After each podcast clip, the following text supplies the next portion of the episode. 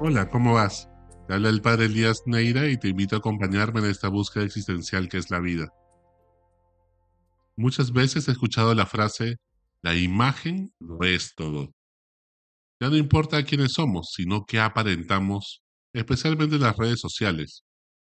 Pues si hablamos profesionalmente en LinkedIn, ¿cómo nos vemos? ¿Realmente nuestra hoja de vida es espectacular? ¿Llama la atención? Estamos bien posicionados, nuestro networking realmente funciona, conocemos gente importante, tenemos teléfonos importantes en nuestro celular, nos hemos convertido en un Rolex dentro de un directorio. ¿Realmente qué tanto importa las relaciones con los demás? ¿Realmente qué tanto importa la imagen de éxito que tengamos ante los demás? Vivimos más con filtros, mostrando siempre nuestra cara bonita, la parte chévere de nuestra vida, sin que permitamos que nadie vea la parte sucia de la casa, el interior, ese closet donde hemos metido todas las trastos y cosas que creemos que quizá algún día nos sirvan, pero que no nos atrevemos a botar, pero que ahí están. O ese sótano, o esa azotea, donde hemos metido todo a empujones, y que si abres ese closet o vas a esa azotea, todo se te va a caer encima. ¿Realmente somos todo lo que contamos? Nos mostramos siempre alegres en las redes sociales, con filtros, con un cuerpo espectacular cuando se acerca el verano. Nos mostramos siempre alegres, felices, rodeados de personas brindando, cuando realmente la mayoría de nuestra vida está siendo muy aburrida vamos a comer a un restaurante y en vez de disfrutar la comida, pues más le estamos tomando fotos a la comida que vamos a comer, más que realmente disfrutar el momento. ¿Disfrutamos de la compañía de las personas o más vivimos tomándoles fotos porque tenemos nostalgia de los que momentos y de las personas que ya no están en nuestra vida, porque nunca disfrutamos del todo su presencia? Porque siempre nos sentimos incapacitados de vivir con intensidad, de vivir en el presente, con todos nuestros sentidos. Y pues muchos viven de la imagen a tal punto que cosas grandiosas, como por ejemplo son las cirugías estéticas, para poder ayudar a la autoestima de muchas personas que de repente han tenido un accidente. Nos encontramos ahora más con que las cirugías estéticas lo que da plata es el miedo a envejecer de tantas personas. ¿no? Pues, ¿de qué sirve tener tanto miedo a envejecer si al final todos lo vamos a hacer? ¿Por qué ese repudio al envejecimiento, a mostrar unas canas, a pintarnos el pelo, para seguir siendo relevantes, cuando en verdad las canas debería ser un signo de sabiduría? ¿Por qué esa idolatrización de la juventud y queremos que no pase, nos echamos mil cremas, vemos cada vez más, no solamente en los baños femeninos, sino también en los baños masculinos, mil cremas en los estantes que no sabemos si todas las usamos. Más importa nuestro avatar en el mundo virtual que mi yo real. Más importante se vuelve cómo me muestra a los demás ¿no? Qué tan alegre y qué tantas experiencias contemos, que de repente si en algún momento dejamos de contar historias y anécdotas y cosas que nos pasan en la vida cotidiana, pues nuestra teleaudiencia nos extraña. Antes veíamos cómo de niños, cómo sufrían muchos actores famosos desde niños que habían comenzado a actuar desde la infancia y cómo les tocaba lidiar en la vida siendo famosos con tantos ojos encima de ellos y cómo todo eso los afectaba en su salud mental, ¿no?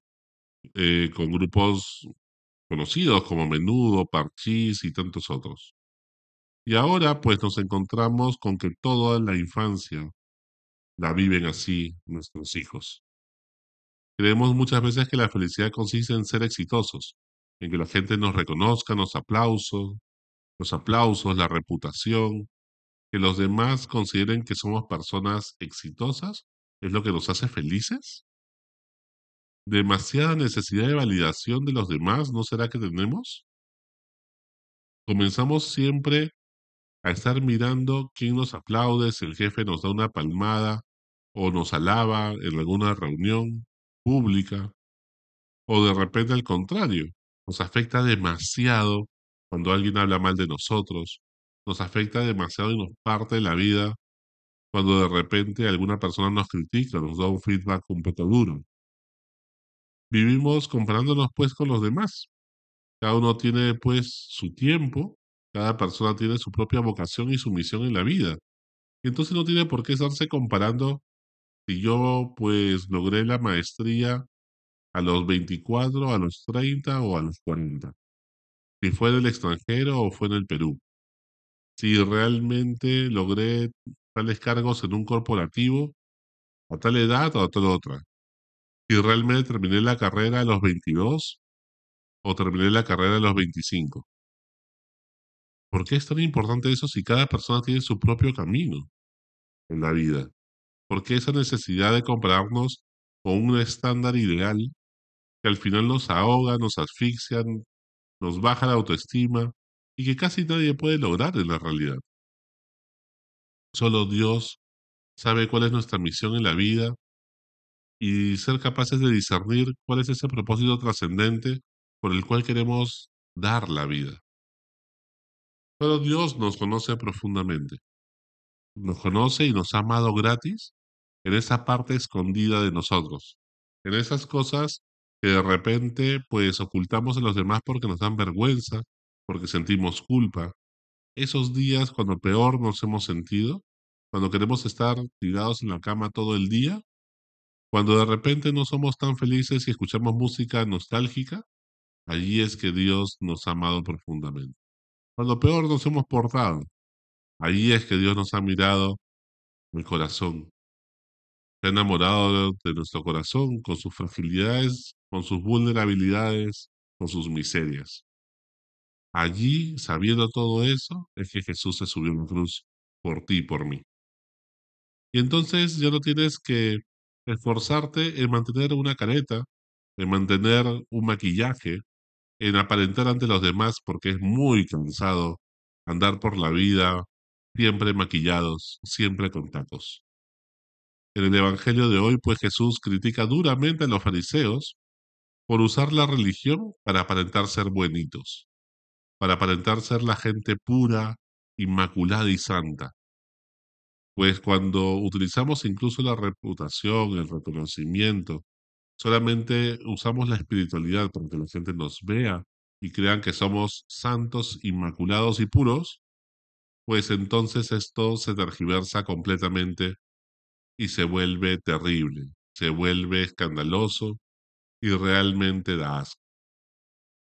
¿No? ¿Cuántas veces pues nos encontramos con gente ¿no? muy religiosa que en las redes sociales aparece siempre rezando, meditando ante el Santísimo. Siempre todos sus comentarios son sobre la Virgen y sobre cosas sobrenaturales, que dicen casi que hacen milagros, se presentan casi como una especie de, de santo en vida, ¿no?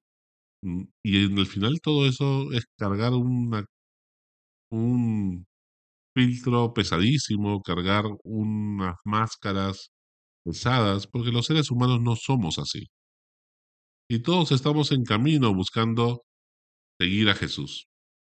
¿Cuántas veces, pues, queriendo aprender esa santidad, nos mostramos alegres, ¿no? felices, radiantes, religiosos y religiosas, como que si la vida fuera un ensueño, e idealizamos la vida religiosa como si fuera maravillosa, cuando eso no es la realidad.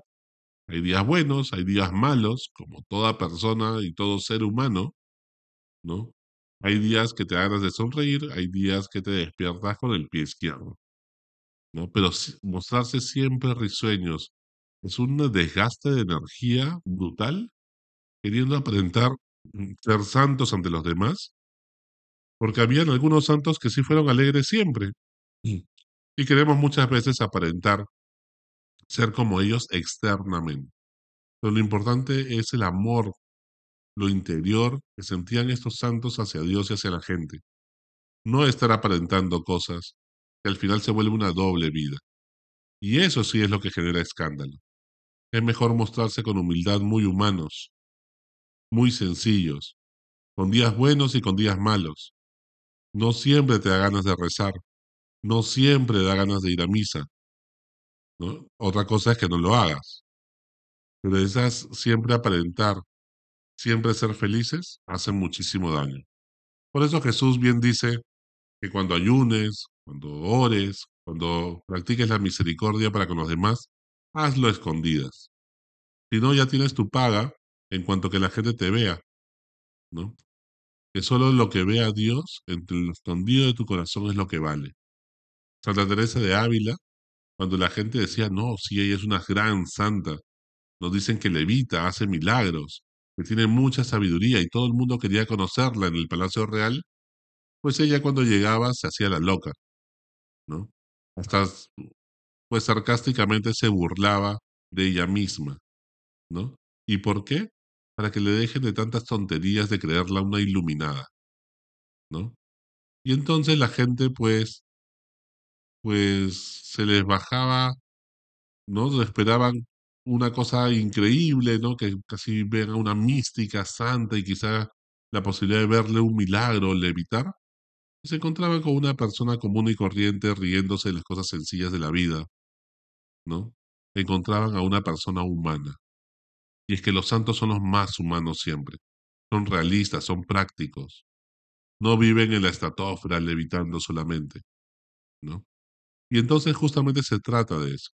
Cuando tú veas a un iluminado, ¿no? Date cuenta que realmente son los iluminados más peligrosos y de santidad usualmente tienen poco. En el trabajo también nos encontramos con caballos de paso. Esos caballos que no se esfuerzan, que no trabajan, pero que se ven bonitos.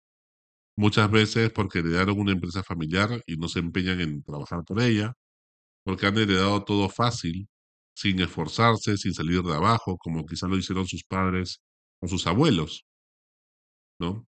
Pues todo el mundo quiere que los vean trabajando horas extras, todo el mundo muy internado, a la gente le fascina salir en la foto, se pelean por salir en el centro de la foto, pero ¿cuánto trabajo realmente han hecho? ¿Realmente se han esforzado para poder salir en esa foto?